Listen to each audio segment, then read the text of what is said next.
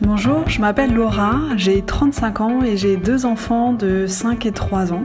L'arrivée de mon premier enfant, ça a été pour moi un grand changement dans ma relation avec ma propre maman. J'avais déjà le sentiment d'avoir bien coupé le cordon, mais par contre, euh, l'arrivée de ce premier enfant pour moi et euh, de ce premier petit enfant pour euh, ma propre mère, ça a vraiment mis en évidence, en lumière en fait nos, différences sur les valeurs et sur nos philosophies de vie. Et j'ai j'ai un souvenir très précis d'une conversation qu'on a eue quand mon premier était tout petit, donc il avait à peine quelques semaines et où ma mère m'a dit euh, au détour d'une conversation, d'un conseil en souhaitant vraiment euh, m'aider et m'accompagner dans ma nouvelle maternité, m'a dit euh, surtout ne le porte pas trop parce qu'il risque de s'habituer. Et là, je me suis dit, au fond de moi-même, dans mon fort intérieur, je me dis, oula, là, ça va être compliqué, quoi, parce qu'on n'est vraiment pas du tout sur la même longueur d'onde. Qu'on l'aime, qu'on l'adore, qu'on l'adule ou qu'on la déteste, il n'en demeure pas moins qu'elle est et sera toujours notre seule et unique maman. Et cette femme qui nous a donné la vie devient un jour grand-mère. À partir de là, les rôles sont redistribués au sein d'une famille et parfois, ce passage, ce moment où l'on devient plus mère de que fille de, s'accompagne de légères turbulences, voire carrément d'une grosse tempête. Qu'est-ce qui se passe pour que d'un coup, notre pilier, notre référence, celle qui nous a élevés, nous énerve tant? Après la naissance du bébé, comment expliquer qu'une relation complice se dégrade? Ou à l'inverse, qu'une fille se rapproche enfin de sa mère? C'est Anne-Laure Buffet que je reçois aujourd'hui. Elle est thérapeute, conférencière spécialisée dans l'accompagnement des victimes de violences intrafamiliales et conjugales et auteure de plusieurs ouvrages sur les relations humaines comme Les mères qui blessent se libérer de leur emprise pour renaître. Grâce à elle, nous allons non seulement chercher à comprendre ce qui se joue à la naissance du bébé avec notre propre mère, mais aussi à apprendre comment s'ajuster et s'aimer. Elle va nous guider sur ce podcast car la relation mère-fille est un sujet qui déclenche invariablement passion et émotion. Bonjour, je suis Dorothée Saada, la maman curieuse qui pour parents cherche comme on fait chez les autres pour vous aider à trouver des solutions avec vos enfants. Bienvenue dans ce nouvel épisode de notre podcast Parents galère sa mère, un épisode Maman, je vais avoir un bébé. Bonjour Anne-Laure Buffet. Bonjour Dorothée. Alors pourquoi nos mamans, nos mères, c'est ma première question parce que j'ai une anecdote, ont besoin de nous dire si elles sont en désaccord avec notre choix autour de la maternité. Je sais que quand j'ai eu mon premier enfant, je parlais allaitement euh, avec ma mère avant l'accouchement et euh, elle avait un discours euh, complètement contre l'allaitement, disait que c'était aliénant pour la femme. Elle nous avait eu dans les années 70 avec ma sœur, nous disait qu'elle l'avait pas fait et blablabla. Bla, bla, Donc quand on a dit avec ma sœur qu'on voulait allaiter, bah, elle a dit mais non, je suis pas du tout pour. Pourquoi est-ce qu'elles ont besoin de s'immiscer comme ça, nos mamans, et d'être en désaccord avec nos choix? Oh là là, vous commencez avec le désaccord, les pauvres. Heureusement qu'elles sont pas toutes en désaccord, pauvres mères. non, mais c'est bon, on a l'impression qu'elles sont toutes là à rôder. Mais cela dit, c'est vrai qu'il y a des mères qui sont en désaccord ou en tout cas, comme vous dites, qui vont s'immiscer, qui vont venir mettre leur grain de sel et se préoccuper de la manière dont on souhaite, en tant que jeune maman, s'occuper de notre enfant. Et finalement, à ce moment-là, elles se réaccaparent pleinement leur, euh, leur place de mère mm. avec une espèce d'autorité, de savoir qu'elles ont parce qu'elles ont l'expérience, parce qu'elles ont quelque chose à transmettre, parce qu'elles ont connu ça avant, parce que aussi c'était autrement, parce qu'il y a qu'à voir comment on éduque les enfants, comment on les élève. Mm-hmm. Euh, si on prend entre 1950 et 2022, Grand écart. Euh, les enfants, alors un jour on les couche sur le dos, l'année d'après, en fait, il faut les coucher sur le ventre, et puis dix ans après, on va nous expliquer que c'est sur le côté alors si, sur si c'est sur le ventre, tous ils vont mourir étouffés et, tout est comme ça. Euh, et, en fait, elles, elles, elles, nous transmettent leur connaissance à l'aune de ce qu'elles-mêmes elles ont vécu et d'une certaine manière de ce qui reste fragile parce que pour toutes les femmes, la maternité, surtout la première fois, mais pour toutes les naissances, de toute façon, la maternité est un moment de grande fragilité hmm. où on, est dans des instants de, de basculement euh, émotionnel tout le temps. Et aucune mère, désormais grand-mère, ne peut le nier, se retrouver confrontée à euh, cette vie qui euh, est une, un peu une suite de ce que nous-mêmes nous avons fait et mm. qui ne nous appartient pas. Aucune vie ne nous appartient, mais nous appartient d'autant moins que c'est à notre fille de s'en occuper. Il y a un moment de, de flottement. Et là, je crois vraiment qu'il y a cette nécessité chez beaucoup de femmes de se dire, ben moi j'ai été mère avant, donc j'ai une connaissance et ma connaissance est juste parce que si j'ai mal fait, en fait. Votre mère, par exemple, qui ne vous a pas allaité, mm. si là, elle se dit, ben, j'ai mal fait, elle va se confronter à une énorme question, c'est est-ce que j'aurais pas raté quelque chose dans l'éducation de mes filles? Donc, non, non, non, je vais surtout pas penser que j'ai mal fait, je vais plutôt dire, euh, tu te fais comme moi je fais, ça s'est très, très bien passé, tu vas voir, c'est beaucoup plus confortable. Tu demandes à ton conjoint de s'occuper du bébé la nuit, parce que comme ça, il y a les biberons, c'est beaucoup mieux, et c'est beaucoup moins galère, et t'es beaucoup moins jugé. Elles veulent bien faire, oui. Elles veulent bien faire, mais elles veulent bien faire pour pas souffrir, pour pas se questionner. Et puis, parce que euh, bah, de voir leur fille devenir mère, elle, elle, elle bascule dans autre chose, ça les ramène à autre chose et c'est compliqué pour elle. Donc elle s'accroche encore à je suis la maman et je sais et mes conseils sont les bons. Mais alors, nous, je trouve que en tant que jeune maman, jeune mère, on rejoue un petit peu cette période d'adolescence qu'on a vécue parce qu'on se sent vraiment tiraillé entre le désir d'apprendre justement de nos mamans qui sont censées être sachantes et ce désir d'indépendance, on a envie d'élever nos enfants à notre sauce quoi. De...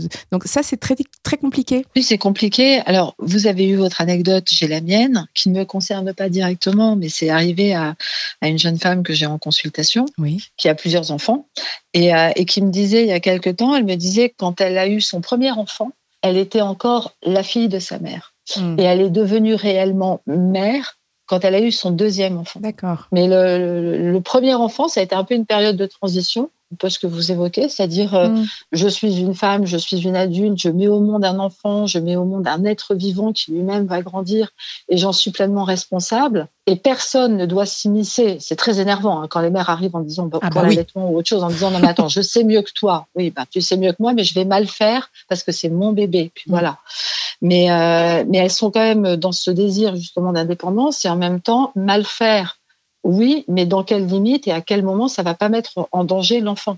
Donc elles vont quand même retourner vers leur mère en disant bon, euh, je suis pas d'accord avec tes conseils, mais si tu peux m'en donner, ils sont bienvenus parce que là je, je suis perdue. Comme l'adolescent, je suis pas d'accord pour obéir encore à mes parents. Vous avez parfaitement raison.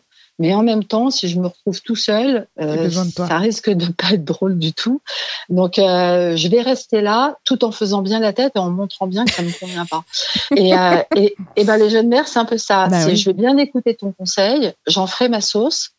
Parce qu'il y a forcément du bon dedans. La mm. preuve, c'est qu'on est encore en vie, donc c'est qu'il y a forcément du bon dedans. Mais en même temps, il faut que tu entendes que le contexte a changé, que l'époque a changé, que si je fais pas comme toi, ça ne veut pas dire que je fais contre toi. Je reviens sur votre anecdote. Est-ce que c'est faire le deuil de son enfance, forcément, de devenir mère? Et est-ce que c'est nécessaire de cesser d'être la petite fille de sa mère pour devenir la mère de son enfant? Je crois que c'est nécessaire de cesser d'être la petite fille de sa mère bien avant d'avoir un enfant. Parce que si on attend de la maternité le fait de grandir, de s'autoriser à grandir, en fait, on grandira jamais, mm. puisque d'une certaine manière, on n'arrivera jamais à trouver le bon moment pour se dire, ensuite pour dire à sa mère, bah, en fait, face à toi, tu es également une adulte. Donc, euh, c'est euh, c'est un peu plus tôt qu'il faut pouvoir se poser la question et commencer déjà à se positionner autrement vis-à-vis de sa mère. Après, il y a des mères qui ont beau avoir des filles qui elles-mêmes sont devenues mères, qui ne les envisagent que comme des petites filles. C'est vrai, oui. Si on reste sur le terrain des anecdotes, j'en reçois, j'en entends beaucoup en consultation qui mm. me disent que c'est exceptionnel quand elles se retrouvent à une réunion, quelle que soit la réunion, typiquement un mariage, et que leur mère est là, leur mère va traverser le, la réception, aller les chercher par la main comme si elles avaient encore 5 ans en disant est-ce que tu as dit bonjour à un tel, est-ce que tu as bien vu un tel? Oui. oui, alors maman, en fait, j'ai quand même 25 ans, 30 ans, 35 ans, je travaille, j'ai des enfants, j'ai un mari, tout va bien. Oui, mais est-ce que tu as bien dit bonjour? Donc c'est c'est difficile de grandir quand on a une mère qui reste dans cette posture de mère euh, très euh, très accaparante, très euh, contrôle fric quelque part, et qui empêche de grandir. Quand on a une mère qui est un peu plus un peu plus normale, je vais dire comme ça, dans la relation, un peu plus saine, ben il y a un jour où il faut se dire que j'ai ou pas des enfants, je suis une adulte, Et euh, qu'est-ce que je perds à me positionner encore comme la petite fille de ma mère ou qu'est-ce que j'attends encore d'elle hmm. Donc c'est des jeux d'équilibre en fait. Toute relation est un jeu d'équilibre et c'est un jeu d'équilibre entre la mère et sa fille. La mère a autorisé sa fille à grandir et la fille a autorisé à se dire mais c'est pas parce que je deviendrai adulte que ma mère va moins m'aimer ou qu'elle va avoir peur de moi ou qu'elle va se sentir remise en cause. C'est simplement la vie qui fait que j'ai grandi, j'ai évolué. Est-ce que si on attend justement euh, une petite fille et non pas un petit garçon, est-ce qu'on rejoue encore plus quelque chose avec sa mère? Je ne sais pas si on le rejoue plus. En revanche, ça peut réveiller plus de choses.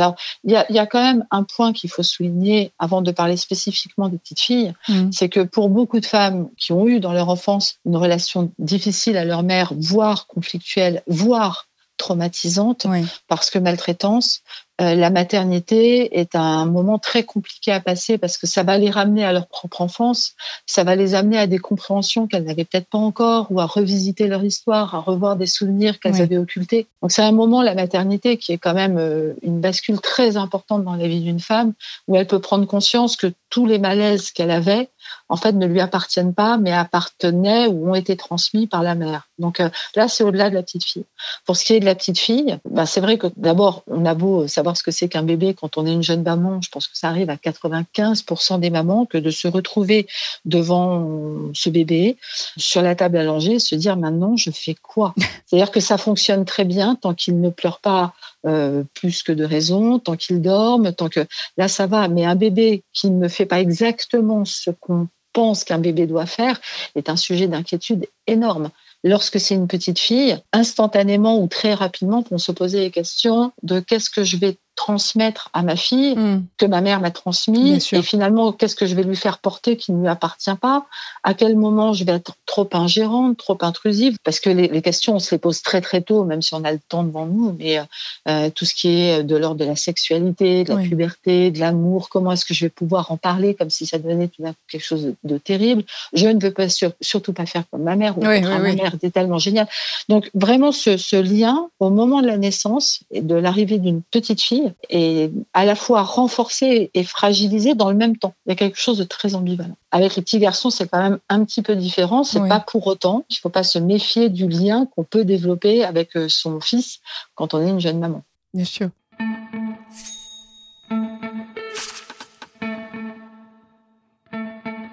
Vous parliez de conflits avec sa mère. Est-ce que si on a eu justement beaucoup de conflits avec sa maman, est-ce que la grossesse, la maternité, de ce que vous voyez, vous, des personnes que vous voyez en consultation, est-ce que ça vous semble plutôt les apaiser, ces conflits, la maternité, ou les raviver? Et pourquoi? Les deux. Euh, il n'y a pas de règle, hein, il n'y a pas de généralité. alors je vais vous dire, c'est toujours la question qui se pose quand on a ce, type de questionnement sur les relations, entre autres les relations familiales, c'est qu'il ne faut pas oublier qu'il euh, y a les généralités psychologiques qu'on peut apporter, puis après chacun a son histoire, chacun a sa famille, son contexte, etc. Après, on va dire, il y a quand même deux grandes, deux grandes voies mmh. euh, qui sont possibles. Il y a d'un côté la fille qui, parce qu'elle-même devient mère, réalise que ce qu'elle a vécu était encore plus compliqué que ses premiers ressentis, que ses émotions, etc. Et qui, d'une certaine manière, elle-même découvrant ce qu'est la maternité, à se dire mais c'était pas si euh, si effrayant mm-hmm. que ça. Enfin, pourquoi ma mère n'y est pas arrivée? Donc ça peut ça peut créer de nouvelles tensions et puis peut-être après un apaisement, mais d'abord des nouvelles tensions. Et puis il y a celles qui vont se dire, ben finalement, je reprochais à ma mère d'avoir été beaucoup là, ou trop inquiète, ou trop à me surveiller, ou, euh, ou au contraire à me laisser facilement alors que j'étais un bébé, je comprenais pas, mmh. etc. Mais j'ai juste oublié quelque chose, c'est que ma mère c'était aussi une femme et qu'elle avait aussi le droit à sa vie et que moi, en tant que jeune maman, je veux m'occuper pleinement de mon enfant, je veux lui donner le meilleur, heureusement, faut le souhaiter, mais j'ai pas envie de perdre la part de moi qui est une femme, j'ai envie de continuer euh, à aimer mon compagnon, ma compagne, j'ai envie de pouvoir faire la fête, j'ai envie de pouvoir travailler et donc euh, trouver cet équilibre et de, se rendre compte que finalement elles vont mettre aussi en place quelque chose qui n'est pas de l'ordre de la maman poule autour de leur mm. enfant, va pouvoir les rapprocher de leur mère. Donc il y a, vraiment, c'est, j'allais dire, c'est, pas tout l'un ou tout l'autre, mais pas loin. Mais celles qui créent, enfin qui sont encore plus en tension, en général, c'est quand même qu'il y a eu avant, dans leur propre histoire, dans leur enfance, quelque chose de, très douloureux qui s'est passé. On se rend compte malgré tout, quand on a eu une, relation assez calme avec sa propre maman, que d'avoir un enfant, ça peut apaiser les tensions qu'on a eues plus jeunes. On se dit finalement face à la maternité, ben, je me rends compte qu'on fait comme on peut, pas comme on veut, et, ma mère a vécu la même chose. Il n'y a pas de mode d'emploi pour devenir parent, il n'y a pas de mode d'emploi pour devenir maman. Euh, Laurence Pernou a fait euh, des milliers, de milliers, de milliers de cartons avec ses livres. Et pourtant, elle a dû les remettre au goût du jour très régulièrement. Tous les ans. Et pourtant, ils sont toujours vendus et ils sont vendus dans le monde entier parce que je crois que c'est un des livres euh, à l'origine français le plus vendu dans le monde. Mm. Donc, euh, c'est bien qu'il a un sens et qu'il est important. Et pourtant, quand on lit Laurence Pernou et que tout va bien, bah, tout va bien. Mais si tout d'un coup, notre bébé se met à hurler à 3 heures du matin et que bah, il s'étrangle ou je ne sais quoi sans que ce soit grave, mais que c'est notre premier enfant et qu'on s'affole, on va pouvoir tourner 300 pages du livre de Laurence Pernou, on sera encore plus affolé à la fin et on n'aura pas la solution. Et qui on va appeler? Ben, au choix, notre mère ou le pédiatre. Moment, Donc, bah, euh, moment, parce que justement, est-ce que c'est c'est pas le moment de renouer des liens et de questionner un peu sa mère sur la façon dont elle-même a vécu la maternité, si on n'a pas trop de, relations, même de creuser, de lui poser des questions peut-être plus intimes. Est-ce qu'il y a eu des pressions postnatales, des angoisses à l'accouchement? Enfin, Bref, est-ce que c'est pas le moment de se poser et de se dire bon bah je vais parler avec ma mère pour un petit peu euh, connaître toute son histoire? Moi, je dirais que et ça c'est un conseil que je donne à vos jeunes mères qui nous écoutent, mmh. c'est que bien sûr elles vont pas commencer là tout de suite maintenant, mais euh, particulièrement avec les filles pour le coup, mais c'est important pour les garçons aussi, raconter l'histoire de l'enfant, l'histoire de l'enfant, mais pendant la grossesse, l'histoire au moment de l'accouchement, raconter euh, le désir d'enfant, raconter la peur, parce qu'on a hmm. toute peur quand on devient mère, raconter les peurs qu'on a pu avoir, raconter euh, l'histoire en fait de son enfant à son enfant, c'est hyper important. Sauf que pour toutes celles qui n'ont pas pu le recevoir, qui l'ont pas entendu, effectivement, pouvoir aller questionner sa mère si c'est possible, c'est important. Ça remet, euh, ça remet les choses en contexte, essayer de comprendre pourquoi, ben, pourquoi, par exemple, dans certaines familles, il va y avoir euh, neuf mois d'écart entre deux enfants, puis dans d'autres 18 mois, puis dans d'autres, il y a cinq ans d'écart. Est-ce que c'était voulu, pas voulu? Est-ce qu'il y a eu des difficultés? Est-ce que l'arrivée de l'enfant a été compliquée? C'est hyper important d'avoir le maximum d'informations possibles. Il ne s'agit pas de mener une hmm. enquête avec un questionnaire bien rempli. Non. de se poser avec sa mère et de discuter. Mais voilà, prendre le temps. Prendre le temps.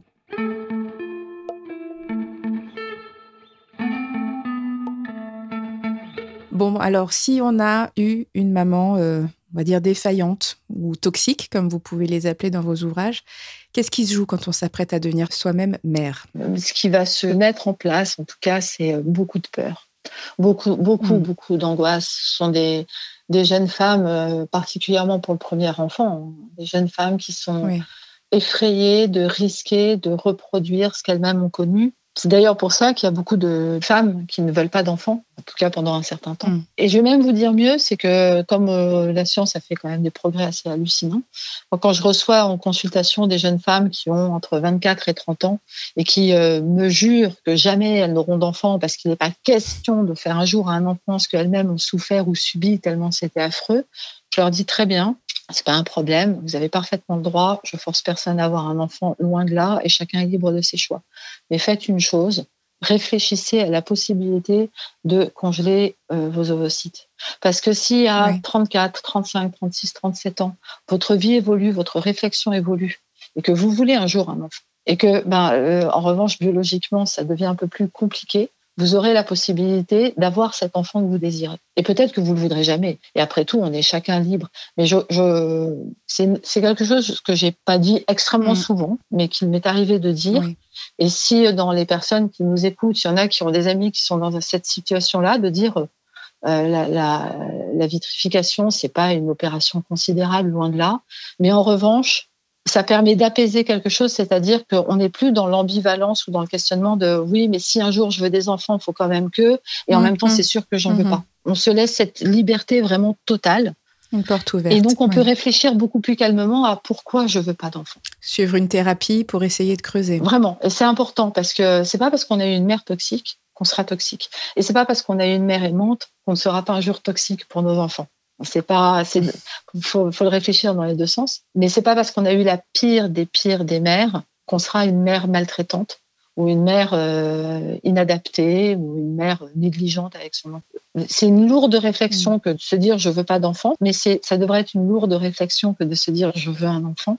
Ça répond forcément à chaque fois à quelque chose. Donc les questionnements sont importants et parfois être accompagné c'est très important, mais aussi puisque ben, la, la science est là, se dire après tout je vais bénéficier de ce que la science propose, ça peut être une bonne chose aussi. Bien sûr. Comment ça se passe pour les femmes euh, Donc là, on a parlé des, mamans euh, un peu collantes, un peu mère poule, des mamans euh, un peu toxiques, un peu beaucoup. Les femmes qui, qui vont accoucher, mais dont les, propres mères bah, sont décédées, vers qui elles peuvent se, tourner? Quels, quels sont leurs repères à ces femmes-là?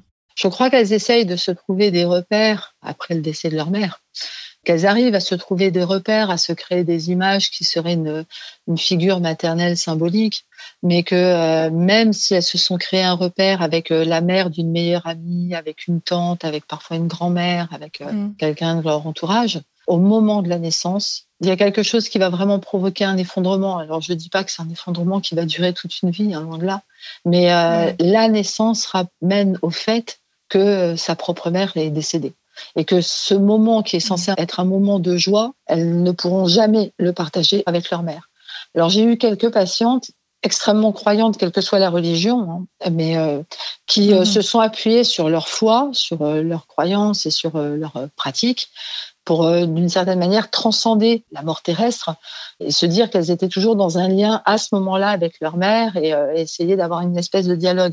Mais ça, d'abord, ça appelle à, à, autre chose et ça appelle à la croyance. Et puis, c'est le type de dialogue dans lequel on ne peut pas rentrer non plus trop longtemps.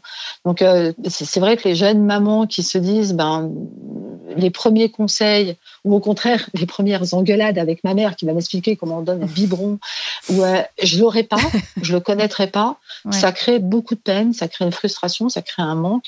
Et euh, et, pareil, à ces jeunes mères, je leur dirais, euh, puisque, sauf à ce que ça soit un décès brutal pendant la grossesse, a priori, mm. elles ont déjà perdu leur mère avant même d'être enceintes, c'est ne pas hésiter à en parler pendant ces neuf mois de grossesse, à en parler euh, bah, soit à la sage-femme, mm. soit à une thérapeute, à faire de la sophrologie, enfin à trouver une méthode d'accompagnement qui va leur permettre de, de supporter l'absence de leur mère, l'absence définitive d'ailleurs de leur mère au moment de la naissance.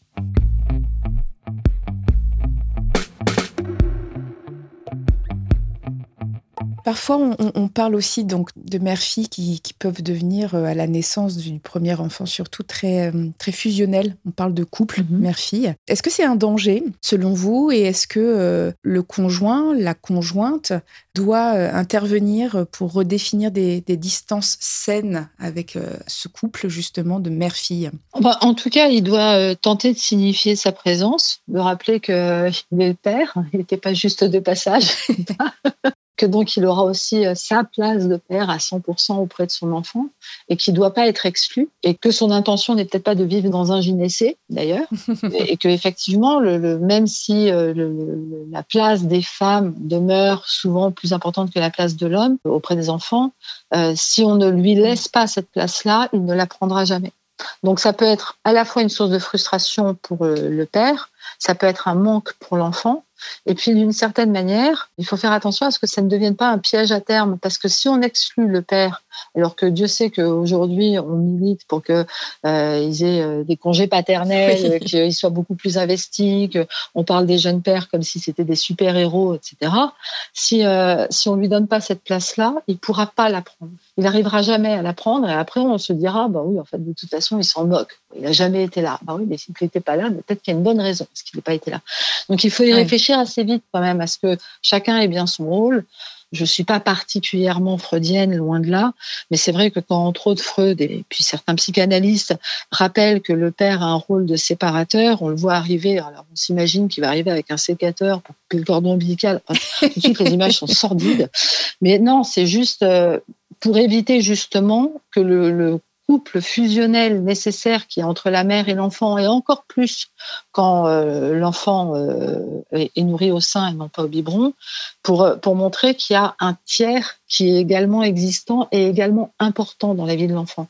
Alors on va laisser euh, à la psychanalyse ce qu'est la psychanalyse. N'empêche qu'elle a eu cette intuition, Freud a eu cette intuition qu'il est important de donner une place au père, euh, qui soit pas simplement la place de l'autorité punitive, mais également euh, un deuxième repère par rapport à l'enfant dans cette triade qui va exister. J'ai l'impression, en tous les cas, vous parliez des congés justement qui s'allongent pour les papas, que dans notre pays, euh, le père prend de plus en plus de place. Mais comment est-ce que vous expliquez que dans la plupart des pays du monde, la mère, donc de la jeune femme qui vient d'accoucher, ou la belle-mère, s'installe chez sa fille ou son fils avant, pendant ou même après la, la grossesse, généralement euh, ces fameux 40 jours dont on parle, et qu'ici, en France, quand on en parle, les femmes ou les hommes, ils pensent limite avec horreur. Alors c'est très culturel, le fait que la mère revienne. Mm. D'une certaine manière, sauf si la mère de la maman est décédée, si c'est la belle-mère qui s'installe, je trouve ça quand même un petit peu étonnant que la belle-mère vienne encore plus mettre de sa présence euh, ça se fait dans beaucoup de pays. Mais là, je vais vous dire, c'est à mon sens, c'est vraiment des histoires qui sont très personnelles. En France, on a eu tendance pendant longtemps à glorifier le couple. Donc tout ce qui était extérieur au couple, à commencer par mm. les parents, n'avait plus de place dans le couple. Si on prend euh, l'extrême opposé, à commencer par euh, certains pays euh, d'Afrique ou certaines cultures asiatiques, au contraire, justement, c'est les mères et les, belles-mères sont extrêmement sollicitées. La première chose, il ne faut pas oublier, c'est que c'est pour permettre à la fille de se reposer pour permettre aux parents de se reposer. Bien sûr. Donc, euh, au nom de je suis une mère, je suis une jeune femme, je suis forte et tout va bien et je veux pas de ma mère chez moi, on en a vu beaucoup en France qui s'épuisaient un peu trop. Et qui se sont écroulés, ben oui. Après, il y a quand même un moment où il faut justement conserver un équilibre, donc que la mère la belle-mère éventuellement vienne pour soutenir les jeunes parents, pour prendre un relais. Euh, et là, pour le coup, j'ai une anecdote qui est euh, très très proche puisqu'il s'agit de, ma famille où euh, j'ai une mhm. de mes tantes qui est allée récemment aider pour le coup sa belle-fille qui euh, n'a plus de mère et euh, son fils donc mon cousin parce que mhm. parce qu'ils sont à l'étranger parce que le bébé manifestement a besoin de beaucoup de présence et la jeune maman est assez inquiète. Donc ma tante y est allée. Donc j'ai absolument rien contre cette présence. Enfin, je suis pas là en train de dire mon Dieu quelle horreur. Je dis juste attention à conserver un équilibre, c'est-à-dire se rappeler qu'on est la grand-mère et pas la mère. Euh, se rappeler que oui, on a eu des enfants avant, sinon il n'y aurait pas de petits enfants, mais que euh, ce que l'on sait, on le sait à la hauteur de notre propre savoir. Et donc aux jeunes femmes de dire à leur mère merci d'être là, merci de m'aider, mais en revanche cet enfant, c'est d'abord mon enfant. Donc tu n'es pas venu pour le prendre dans ton giron, tu es venu pour m'aider parce que je suis ta fille, mais c'est d'abord moi la mère. Alors c'est une place qui est, encore une fois, c'est des questions d'équilibre, mais c'est une place qu'il faut arriver à définir très très vite parce que sinon, et par fatigue, et puis parce que parfois les mères, euh, justement, disent qu'elles savent bien tout, etc. Bah, très vite, elles peuvent prendre une espèce de contrôle de pouvoir sur le bébé, les grand-mères, et, euh, et priver leur, euh, leur propre fille de ses premiers jours, ses premières semaines avec leur enfant. Bien définir mm. les places. Je pense que c'est un bon mot pour terminer. Euh, merci Anne-Laure Buffet. Merci beaucoup Dorothée, merci à vous. C'était vraiment passionnant. Merci d'avoir su nous expliquer comment, comment comprendre, comment s'ajuster et, euh, et, comment s'aimer avec nos mamans quand on devient nous aussi, voilà, des jeunes mamans. Important. Important. Retrouvez sur le site parents.fr tous nos témoignages et nos articles sur les relations mère-fille. Vous pouvez nous écouter euh, sur Spotify, Deezer, SoundCloud et toutes les plateformes de podcast. Si vous avez aimé cet épisode, n'hésitez pas à nous laisser des commentaires, mettre des étoiles sur Apple Podcast.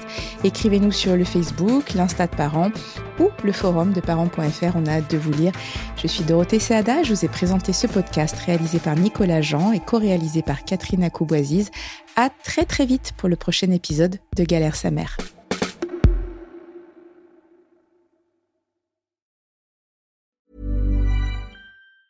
Planning for your next trip? Elevate your travel style with Quince. Quince has all the jet-setting essentials you'll want for your next getaway, like European linen, premium luggage options, buttery soft Italian leather bags, and so much more. And it's all priced at 50 to 80% less than similar brands. Plus, Quince only works with factories that use safe and ethical manufacturing practices. Pack your bags with high-quality essentials you'll be wearing for vacations to come with Quince. Go to quince.com slash trip for free shipping and 365-day returns.